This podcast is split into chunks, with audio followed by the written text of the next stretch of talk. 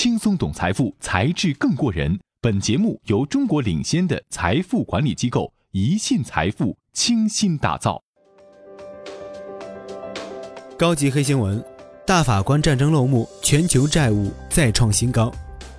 人物板块：美国白宫八号傍晚为新任联邦最高法院大法官卡瓦诺举行宣誓就职仪式。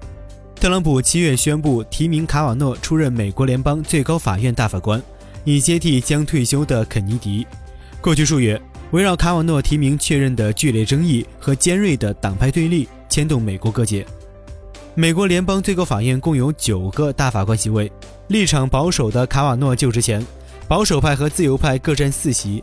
唯一摇摆票肯尼迪大法官已宣布退休，这意味着未来十年甚至几十年内，美国联邦最高法院将由保守派占据上风。而卡瓦诺则在宣誓仪式上说，他不会因伤痕累累的提名过程而心存怨恨，强调要成为法院中具备团队精神的一员。数据板块，一百八十二万亿美元。据 IMF 最新数据，全球债务再创新高。二零一七年全球债务总规模达到一百八十二万亿美元，较二零零八年金融危机爆发时高百分之五十。占据全球 GDP 百分之六十一的三十一个国家公共债务规模达到一百零一万亿美元。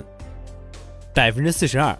十月十日，胡润富豪榜发布，今年上榜的企业家财富整体均受到股市大跌不同程度的影响。榜单中，百分之四十二的企业家财富缩水。并且有四百五十六位去年上榜的企业家调出今年的富豪榜，是胡润百富榜成立二十年来最多的一次。一千四百亿美元。最新数据显示，三年来，日本企业首次超越中国竞争对手，成为亚洲的并购之王。二零一八年迄今为止，日本企业达成的海外交易额为一千四百亿美元，几乎是中国企业的两倍。后者完成了价值八百亿美元的收购交易。一点二万元，给小孩喂食、洗刷、睡觉，家务劳动究竟有没有经济价值？日前，韩国统计厅首次公布了对家务劳动的经济价值的评估结果，而据此计算出的全职主妇的家务劳动价值为每月工资一百九十万韩元，约合人民币一点二万元。十九个小时，从二零一八年十月十一号开始。乘坐新加坡航空公司最新飞机的乘客将体验到世界上最长的直飞航线，由新加坡直达美国纽约，航程超过一万五千公里，空中飞行时间接近十九个小时。图片板块，当地时间九号上午，美国驻联合国代表尼基·黑利在白宫面见总统特朗普时，毫无征兆地突然宣布将在明年一月正式离职。美国媒体对黑利辞职的原因和时机有多种猜测，不少分析认为其意在明哲保身，以退为进，为将来竞选总统做准备。十月七日，SpaceX 用一枚猎鹰九火箭成功将一颗地球观测卫星送入太空，并首次在美国西海岸实现陆地回收。对于普通民众来说，火箭发射造成的奇异光环或许更吸引人。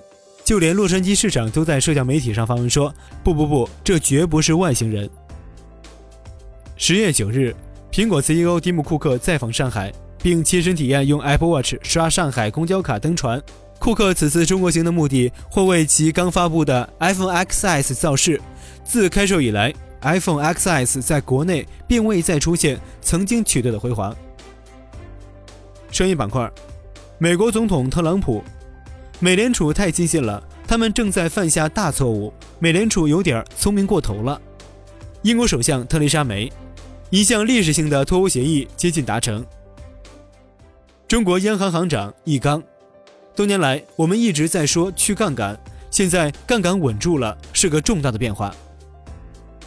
视频板块，作风神秘但作品广为人知的涂鸦艺术家班克斯再一次震惊世界。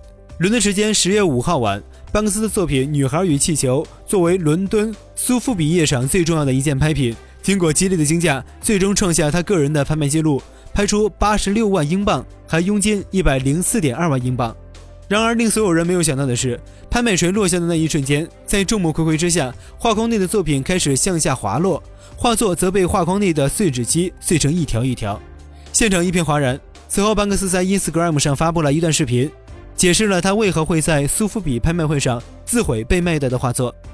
虽然班克斯的行为被视为对艺术市场的抗议，不过艺术市场可没有那么容易被打倒。苏富比欧洲当代艺术部主管 Alex Brunswick 说：“也许这会被认为是艺术史上至今最伟大的恶作剧与行为艺术。这件作品保持被撕毁的状态会更有价值和意义。”果然不出所料，各方舆论显示，目前这件作品的价值已经翻倍。